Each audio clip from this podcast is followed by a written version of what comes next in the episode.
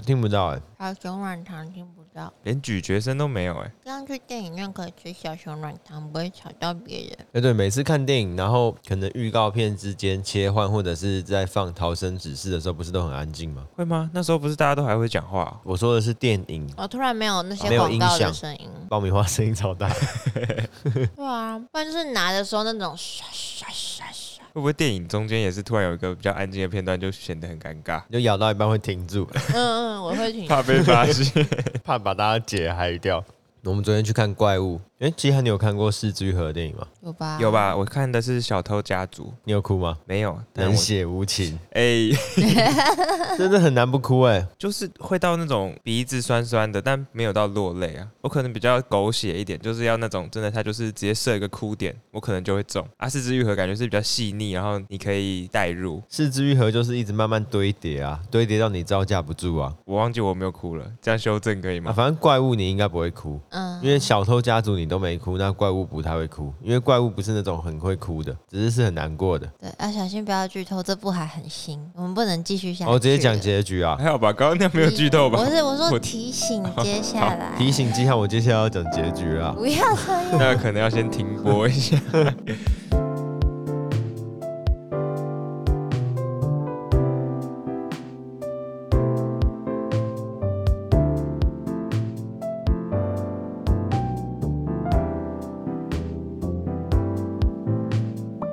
迎收听疫情指挥中心，我是提姆，我是佳琪，我是季汉。我们透过艺术新闻来讨论艺术与世界的关系。现在的录音时间是七月三十一的下午。我们来到第一百二十九集，今天这一集不会有艺术新闻，是中场休息的闲聊，而且我们又多休息了一周，扛不住了啊，扛不住了。这一集呢，我们各自预备了一些关于潜艇的经营心得啊，避免有些人不知道潜艇是什么。潜艇是我们三个人投入的一个艺术空间，投入工作，不是投入资本。我们并不拥有潜艇，但是我们成就了潜艇。可以这样说吗？我 都跟朋友开玩笑说我是打工仔领钱的那种吧。对，我们都是打工仔。对对对，不要误会，因为我知道有些人听我们之前在介绍，可能会小误会，在此澄清。对，那关于潜艇的一些可学习的经验，我们今天也会分享一些个人的体悟。不过，因为疫情指挥中心很长期的都避嫌，就很少会分享潜艇的宣传，不管是在节目里还是在 Instagram，怕大家觉得烦啦，就是怎么一直讲一直讲。因为我们三个都是会很不好意思的那种。同意，超不好意思。对，所以我们今天就大家久违的听一下我们自己的故事。那如果你是期待艺术新闻的观众，拍谁？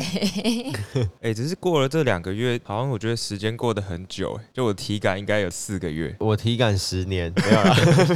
这阵子我都蛮常坐在吧台的。假设我没有任务性的工作在进行的话，我都会坐在吧台那边跟 bartender 聊，或者是看看楼下酒吧客人的反应。有两个主要的原因啊，第一个就是想和酒吧的伙伴有更多的时间相处，了解他们的想法跟美学。那再来就是有一个很难得的艺术空间，能够有机会长时间观看观众的状态，甚至跟他们交谈等等。的确，通常美术馆你也不会特地在那边等观众进来看录像，然后默默的坐在他旁边开始聊天，应该会不会觉得是超级大怪人？对，所以能够在艺术空间和观众实际面对面，对我来说是一个很新奇的体验，也是近期我觉得很幸福的时光。欸，那你有收到什么你觉得特别的回馈吗？大众下来就是觉得很酷嘛，就是他们没有想象地下室是这样的空间，即使看到照片，但是我们都知道这些很难，其实被照片捕捉下来，对啊，因为它是沉浸式的体验呢，所以它下来的时候，那些动态跟声音，那个是照片或是影片没办法呈现出来的。对，那假设是说我个人的话，除了坐在这边可以跟大家交流很开心之外，就是这边的酒水跟食物我觉得还不错，所以我也坐在这边就很开心，可以吃这些东西。啊，对了，我们刚才说要介绍潜艇就跳出去了，应该说有些观众可能还不知道。对，但它楼下是酒吧，所以刚才题目就是在讲我们地下室会发生的事情。楼下也不只是一个常见的酒吧啦，它是一个有在播放艺术作品的酒吧，大家可以这样理解。而且地下室的酒吧除了会有常态的作品播放跟酒吧的合作之外，周末也都会有一些现场的演出。所以我在周间有一个很重要的工作，就是要跟艺术家们做他们技术的确认，还有彩排。所以你每周都有跟技术家优惠的机会嘛？对，就我们约个早上十点啊，然后两个人在这边，因为。早上十点就很硬啊。对，早上十点，对不起你的伙伴们有点废，我起不来。而且早上十点是我等于说我九点可能就要来现场先预备一下，就是怕有些东西没有准备好。对啊，你为什么都还盯得住啊？我觉得季汉工作的时区跟我们不太一样。我就是可早可晚，如果要早的话，前一天可能就要早点休息。然后佳琪就是早上先来，然后来这边睡觉，然后晚上开始上班。不是啊，我的班就排晚上嘛。如果有活动，我当然是下午可以就是先到，但中间我就会补眠一下，不然很紧。然后我就是不管几点来，好像就会变两点半才走。我觉得这就是空间的魔力，一个时光屋啊，一个想要待到关门。对，所以那吉汉，你这段时间跟艺术家技术确认，或者跟他们私底下交流有什么心得吗？我发现其实艺术家人都超级无敌亲切，也是因为这个工作，所以我变成说在彩排的时候，我觉得自己像是在电影院包场一样，就自己享受这个艺术家的演出，不会被其他人干扰。另外，蛮大的一个发现是，我觉得艺术家的观察敏锐度真的很高。就是有一组艺术家，他在六月的时候有做过一次技术测试，没想到他过了整整一个月之后又来测试，他就有发现我们对音响系统做的小调整，我整个吓到。那你有觉得一切努力都值得吗？有啊，有值得。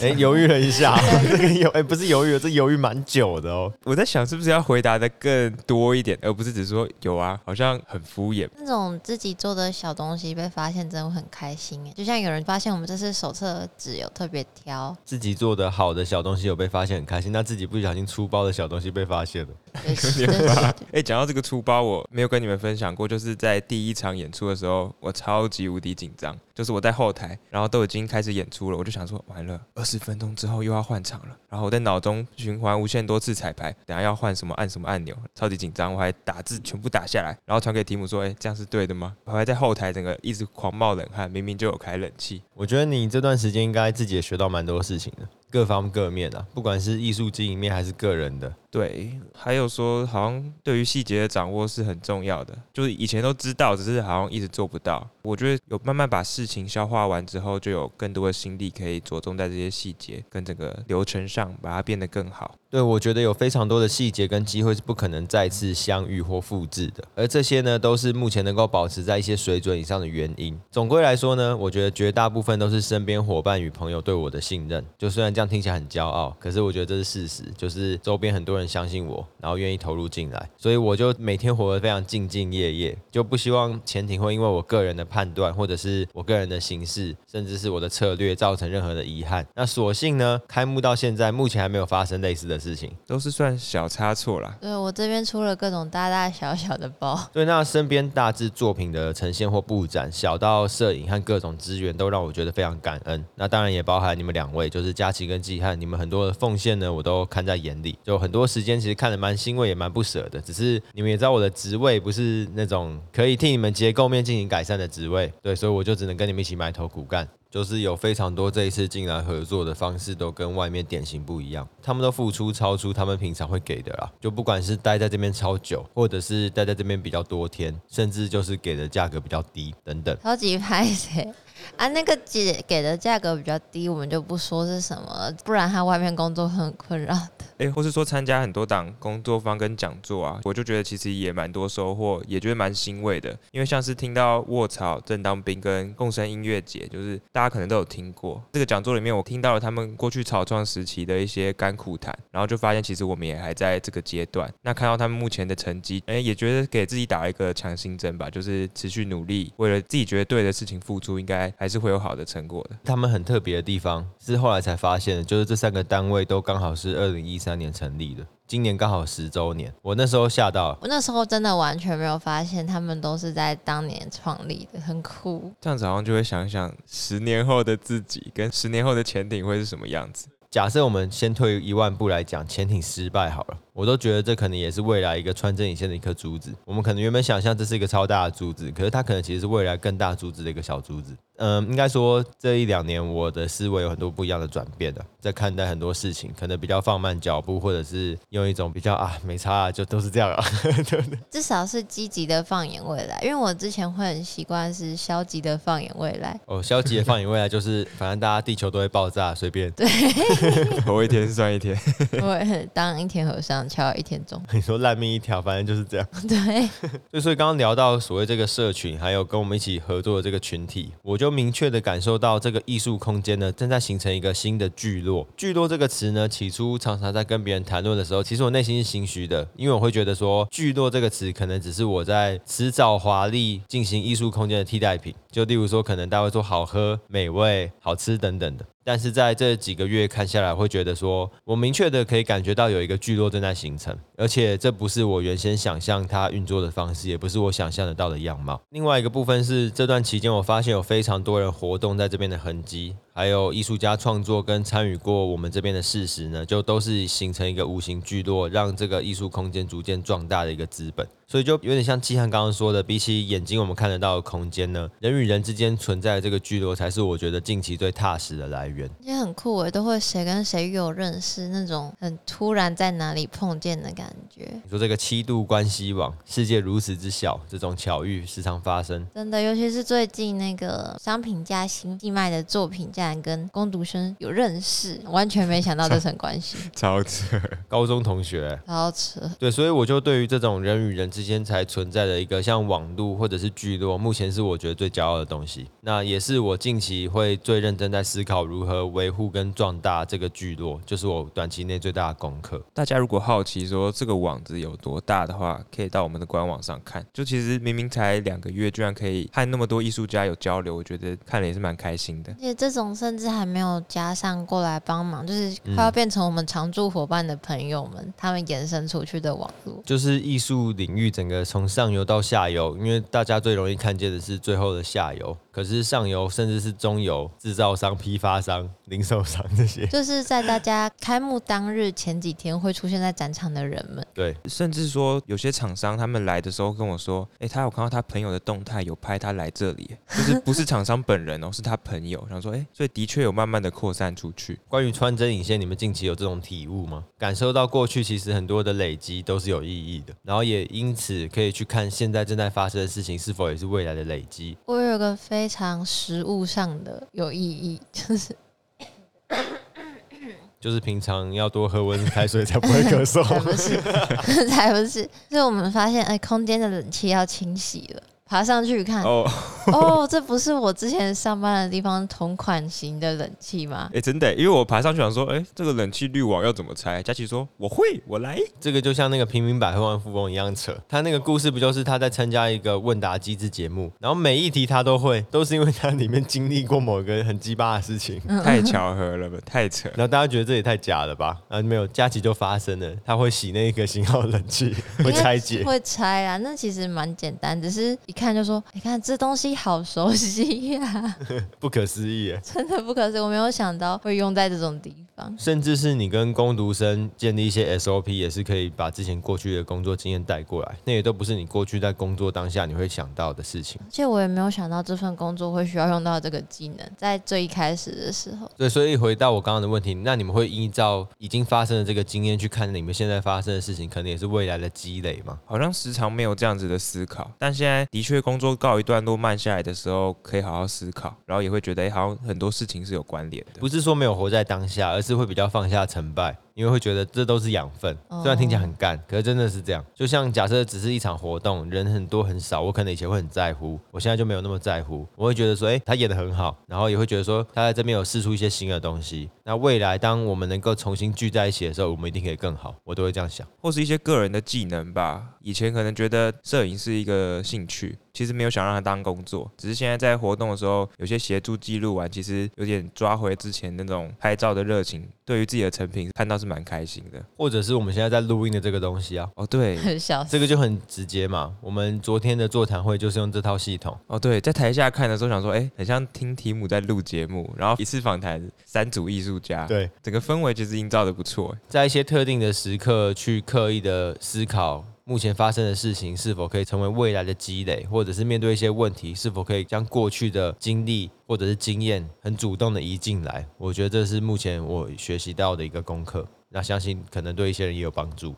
因为大家可能会在面对困难的时候陷在那个里面，觉得很不知所措，或者是一个事情结束的时候会觉得有得失心等等。那这些东西，我觉得近期我都看得蛮淡的。这样感觉进步很多哎。对，所以就最大的学习，应该我觉得就算放慢脚步，就不要把一些大事情看得太大，也不要把一些小事情看得太小。那你们觉得什么是大的事情？我觉得有些是我觉得小，但其实是很严重的事情，我没有意识到，然后变成说结果有点覆水难收。可能跟厂商接洽的时候，他们做完一些东西不如他们的预期，我就想说，哎，为什么会这样？然后他们就会给我一个解释，我就说，哎，好像是这样没错，哎，就是我可以同理他的困难，然后就说，好吧，那就这样。你被口胡了，对，然后事后才发现，其实可能不是他讲的那样，然后就变成说我这个个性是一个致命伤。没有，我觉得你的这个个性是两面刃。应该说，这个世界不像你想象的那么善良，可是你的善良可以感动你周围的人。你不能只看那个缺点那个部分。因此，当你已经知道有这个问题的时候，你可以找其他人跟你一起，你可以找我来。平常跟其他人相处的时候，还是可以用我这个个性。当然可以啊，要不然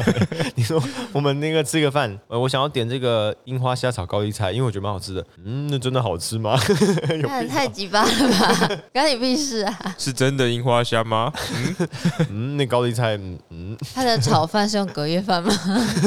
有完没完啊？哎、欸，只是我觉得这很难切开，就是在生活中好像渐渐也会多一点这种都是鸡巴的态度嘛。对，可是我们是一个团队啊，就你不能把所有事情都承担在自己身上。OK，这可能也是接下来要学习的一个功课。我觉得有点像是刚才季汉说的那个概念，就是因为我的工作会需要跟艺术家或是演出者要一些资料或是合约什么的，但我就会想说，哦，这是假日诶，他们通常假日应该是在休息的吧，或是可能时间还没有到，真的超级赶，时间太晚啊，就是他们可能不想被打扰，所以我尽量不用其他方式去联络他，即使有点火烧眉毛了。然后每次我都会说，你就记，他不回就不回，不然是你就打电话。啊，很感恩什么的，丢一个难题给你哦，就是佳琪不想要困扰到别人，但是最终会困扰到自己跟我们其他的时辰。我常常也是这样子。我觉得佳琪他是不想要真的让困扰发生，他先让困扰延后。可是这个困扰可能终究会到来。我就比较像这样，就因为他已经迟了嘛，所以才会需要用别的方法问他状况啊。我觉得也是个性问题啊。你们刚刚回答都可能是比较小的，后来可能变比较大嘛。嗯，因为这也是其中一个问题。可是另外一个问题是，你们有没有觉得比较大的事情？可是回头看其实没有很大。回头看没有很大，就是演出出的那个大包啊，四十分钟哦。对，四十分钟，吓死！当下其实真的觉得世界要末日了。然后我想说，嗯、为什么我不早一点讲，或为什么我没有早点发现？然后其实现在回头看，可能大家也没那么生气。简单来说，就是大家以为演出时长是一小时，但是其实演出时长跟演出者沟通是四十分钟。一直以来都是，只是我们大家都忘记了。有时候我们没有在活动的页面改到时间。然后当天晚上以为是一场经营困难，甚至是超大的公关灾难。我不是当下都说啊，这还好啦，这个大家后来都忘记。这个有很，其实因为我在楼上吧，可能没有感受到楼下的气氛。那个很恐怖。当下恐怖是要如何处理现场的大家的疑虑，以及如何补偿。嗯。可是我觉得那个是一码子事。另外一个事情是我并不觉得这会造成很大的灾难。只是不会担心说名声臭掉吗？我觉得不会，有两个原因。第一个是我们没有很有名哦，那没有人会想要臭你。对，你臭的话，别人还会问你你在臭的是谁嘛？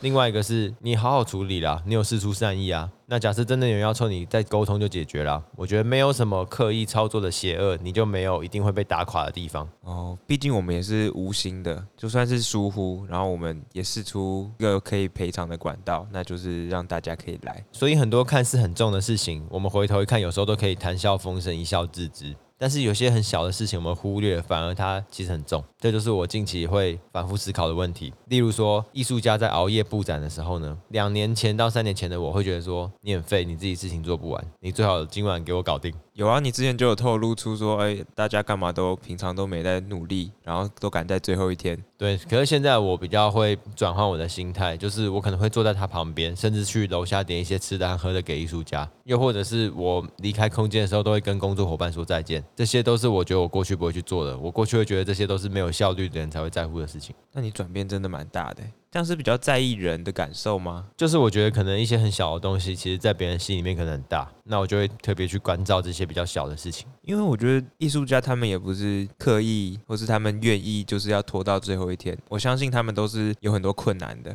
然后他们需要的也不是指责，而是可能各方面的鼓励。对，或者说昨天的新的展览“无感减轻”的座谈会有一个重点我没有说到啦，就是我每一档展览都会有好几个研究对象，有可能是特定的议题，也有可能就是几本书那么单纯。例如说“无感减轻”的参考书就有两本，一本是穆敏泉的《涟漪的夜晚》，另外一本是米兰昆德拉的《生命中不能承受之轻》。那这两本是完全打不着边际的书籍。我昨天在打文案的时候，我蛮后悔我座谈会没有提出这个地方，要不然就帅一波，没有给到 credit。没有掉书袋，不要再掉了啦。对，我先简短介绍一下这两本书在说什么好了。穆敏泉的《涟漪的夜晚》呢，主题是围绕在一个逝去的家人，还留在世界上的其他家人如何透过各种回忆与情绪，重新把逝去家人的回忆召唤出来。那是一本字句非常细腻，让人看了会爆哭的书，就是不建议出门的时候看的书。它结构听起来有点像《复后七日》给我的感觉。嗯，对，有点像。就例如说，一整个家里，大哥、大姐或者是未婚夫，他们会因为某一个同样特定的物件展开不同的回忆。然后你就会觉得很揪心，就可能是家里的一个水壶，他们跟过去去世的那个家人跟那个水壶共同的记忆等等，所以才是一个涟漪这样。所以这本书看完会非常的沉重，看了会爆哭啊！哎，季汉可以试试看，因为你那么冷血。好啊，可以试试看。可是如果是这种狗血类型的爆哭，季汉说他会哭啊。哦，对，那你应该会爆哭。我会看这本书是因为我想要去看我平常不会去观看的方式来理解死亡的感性面，因为无感减轻有一些关乎到。生命跟死亡，然后另外一本书就是《生命中不能承受之轻》，它就非常不一样。这本书很经典啊，可能比较多人看过，甚至听过，还以为这是个干话之类的。那回应到前面提到的轻与重，《生命中不能承受之轻》呢？这本书就是在进行一场爱的辩证。例如说，短暂的偷情是轻吗？还是长相厮守就是重？自由是轻吗？还是焦灼才是重？这种看似二元的轻跟重，往往一瞬间会突然转换，所以最轻的往往最重，就是某一个小的结论。昨天座谈会就是没讲出这句，因为他们昨天座谈会，大家有讲到说，哎，你要无感，你要先有感，你才可以再跟大家说这其实是无感的事情，要不然你不会观测到嘛。他们想不起来，对，想不起来。那时候在问他们什么东西无感，完全都想不起来。那你可以想一个你忘记的事情吗？这样有点像这个问题。我就忘记了，是要想个毛线。对，所以昨天另外一个结论没有带出来，就是最轻的往往最重。那其实也是艺术家用力的一个原因。真的缺这个收尾，大家才不会有点不知所措。你们觉得我现在懊悔昨天的座谈会没有讲这个很帅的结语？那这个懊悔是轻还是重？是小还是大？这个就是小的啊，到了可能两个礼拜后也会是小的啊。哦，永远的小，不会到七十几岁的时候还在讲啊，我那个座谈会，那也记太久了吧？大不了怎么样？剪辑的时候帮你剪进去，然后还放那个图片，就可以欲盖弥彰，没有剪辑点这样。嗯，就是放那两本书的那个。PPT 对啊，直接把这段剪进去。那 这边我要问那个我们的工读生老大佳琪，我不是，你不是工读生组长吗？不是吧？你算吧，你算啊。那工读生组长是谁？冠豪啊。他会讲一个，大家都没听过的名字，剪掉啊，剪掉，不用剪啊。那我这边要做一个小游戏，听到这集节目的听众呢，可以直接来潜艇拿牧民权的《涟漪的夜晚》，就是我那本书，只是没有书封，因为书封很漂亮，我要自己留着。只是你有没有正确的通关密语什么的，这个需要明确一点，才不会他们会觉得说那个算吗？这个算吗？我不要。我是疫情指挥中心的听众，我要来拿那本书。要讲书名吗？不用，好像不错哎。然后一发出去，我们就会限动公告，就是书没了，因为只有一本。那假设你们一直看到没有人公告，就是没有人来拿。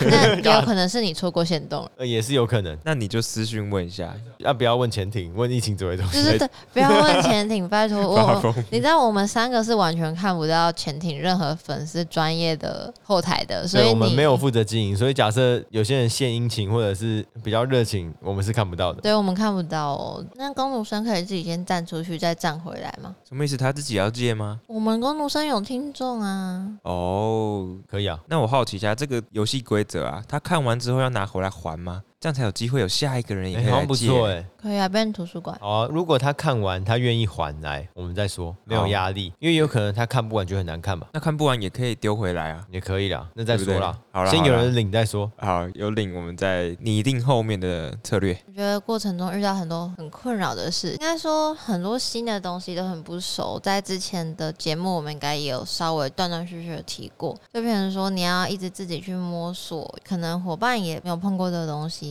或是像我一直会一直问题目有的没的问题，因为我之前在艺术工作圈的工作经验没有很长，也不够深入，所以就要一直去麻烦别人，就甚至还会去问外面其他的朋友。那其实我不太喜欢就这样一直问别人事情，因为我还不了他东西，所以就这样一直欠，一直欠，一直欠，我就觉得超级困扰，就是也不知道怎么办，因为我不觉得我之后有东西可以还人家。你现在可能觉得不行，你一年后、两年后可能可以啊。不过佳琪讲到这个，我觉得很重要的一点都是因为时间太短，你也没时间自己去摸。像是常常有人就说每天都在跟时间赛跑，我觉得六月的时候我完全没有这个感觉。我觉得每天我都在被时间追杀，追杀也是一种赛跑啊，你只是跑在他前面而已。很可怕，我跑在他前面，我完全没有跟他竞争的感觉，就是我是被压着打。没有跑在他前面，就是在像在玩黎明时间之类的，被碰到就死定了耶。我想到以前一个大学同学，他说。我没有在过生活，在被生活过，听起来也是。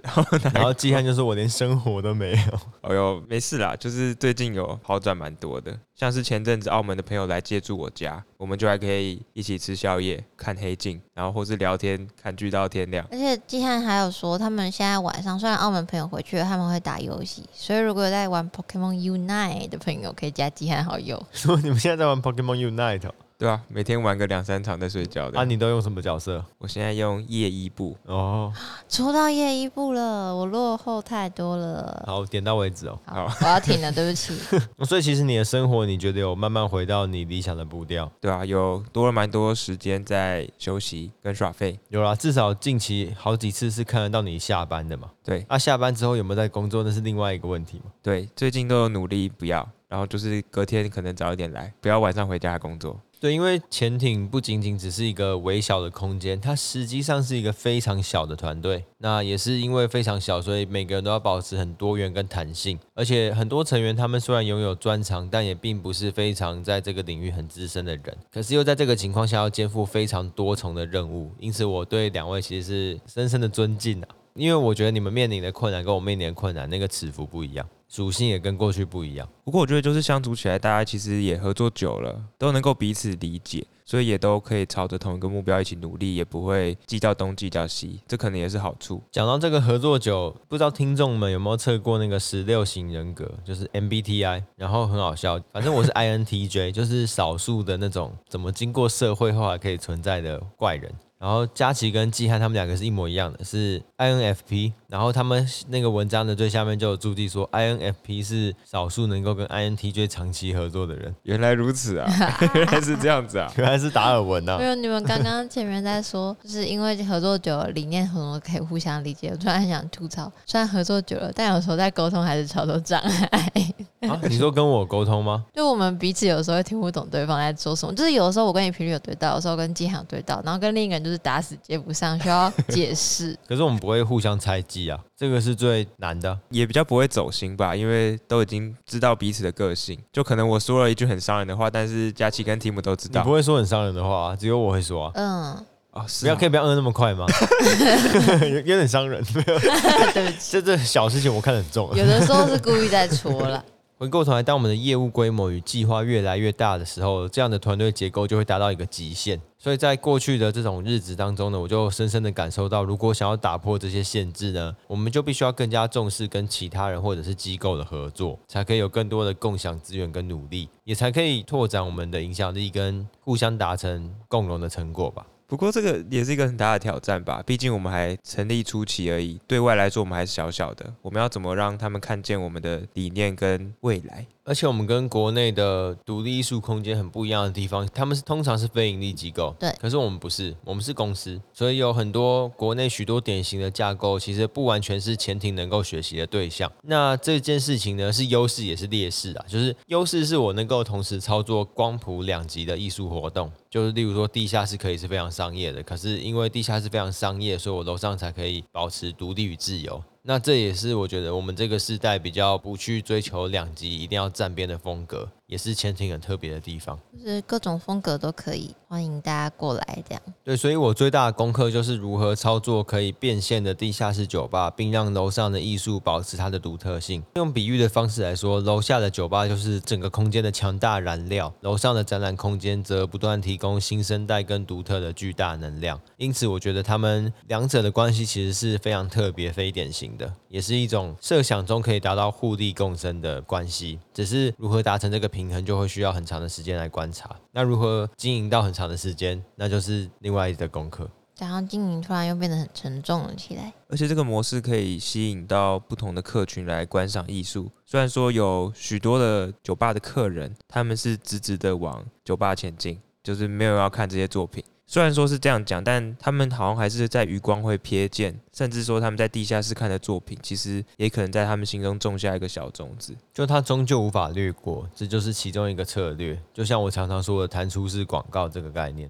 他终究无法跳过。对啊，而且他们其实人比较大团的时候，在楼上等朋友，他们就会先看作品。那甚至是在离开的时候，大家就喝得有点微醺，就没有这么急着走，他们就会看一下东西再离开，是蛮常发生这样的状况。所以我们要谢谢那些迟到的朋友。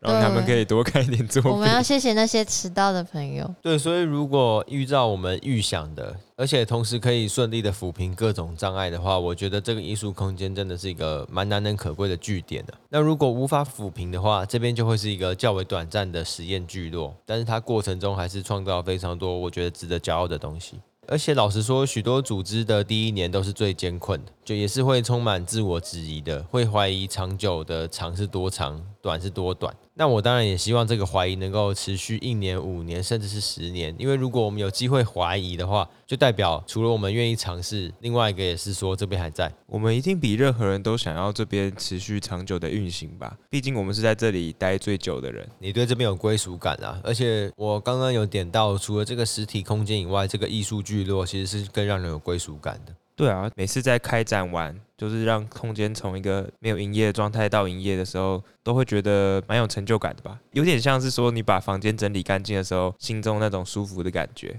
然后再期待又看到有观众来到现场，就是会更开心吧？看你整理好的房间，对，或是邀请朋友来看你整理好的房间，会有另外的有一种成就感。所以你已经把这边当家来住了，就是有一点这种感觉，就是展场就是你的客厅，好像是这样，没错。厕所就是你家的厕所，厕所导致还没有那么有归属感了。但真的在开门跟关门的时候，就会有真的是离开家跟回到家的那种感触。佳熙有吗？呃、欸，我比较少开门，关门比较长。可是就那种，就是我比较没有像回到家，应该是偶尔可以回家洗澡而已。我觉得我们还有非常多东西都可以学习啦。以我个人来说，如果我的时间更充裕的话，我会希望许多成果变得更有厚度，能够让各种策展或活动制定变得不只是目标达成。而是某些研究后的呈现，这样可以让艺术与会变得更加具有塑造社会的力量。简单来说呢，我希望花更少时间面对一些现实的问题，花更多时间面对思维的问题。而且或许当我能够创造或论述更缜密的思维时，许多现实也会迎刃而解，在我工作范围内的。只是听到这样子，我会觉得，就我们好像一直以来在想的事情，是一个好的内容要怎么被看见。所以题目的意思是说，你要花更多时间在想好的内容要怎么更好，然后其他的事情就交由其他专业的同仁来负责嘛？应该是说，我希望可以花更多时间处理好的内容更好，而不是一般的内容如何让它不会被搞砸。加分跟减分不一样的。嗯，那因为当我花很多时间在思考如何不会被减分，或者是当天窗守门员的时候，我其实很难再盖出一栋别墅啊。天窗守门员。对啊，毕竟我们都时间都是有限的，精力也是有限的。没有，季汉好像是无限的，季汉的精力也是无限的。我觉得这种完全无法理解，为什么季汉可以待到大半夜，然后每天早上一样十点十一点出现在这里。因为他是一个有担当的人啊。对不起。没有哦，有时候还是会出包。什么部长那天早上跟佳琪。约九点要来扫地，没有来，十一点才到。可是啊，那天他有来，对不对？他有来，那就刚好啊。然后可你刚好相中了，对，猜中了。可是因为想说，你昨天晚上我先加班扫了一区了，想说哦，所以季汉应该会晚点到吧？我就没有多想了。彼此互补，互相包容，你看 INFP 的合作伙伴关系啊。耶，拿花小智障。那我们就来做下一集节目的预告。我们下一集节目上线的时候呢，会是八月十六，也就是所谓农历的鬼门开。这次农历鬼门开跟国历的中间期是一样的。呃，这我就不了解。反正呢，我们会讲这件事情，是因为我们要来征求大家在艺术领域的鬼故事，不是说真的遇到鬼的那种，是有人像鬼一样，就是你讲出去，大家会毛骨悚然，觉得真的假的？那如果你分享的内容，我们觉得有值得再深入讨论。可能在节目当中会直接 call in，那我们再帮你变身处理，就这么的血腥，也是可以文字 call in 啦，也可以，反正就是看内容，我们再来讨论什么的。不过会在节目里面讲，就是希望大家踊跃投件。你可以再描述的模棱两可一点，就是你可能是负责油画部门，你直接讲成别的部门之类的。对，大家再自行，我相信踢爆人会自行斟酌了，大家自己打码打好。或是我们也可以帮他稍微模糊一下，对，上个滤镜，糊了又糊。那也欢迎大家到 Apple Podcast 把你的鬼故事留在上面，我们会直接看到，其他人也会看到。那如果你很害羞，你可以等我们的 IG、FB 有发文的时候留言或讯息给我们哦。我们就下下周三再见，大家拜拜，拜拜，下下周三拜拜。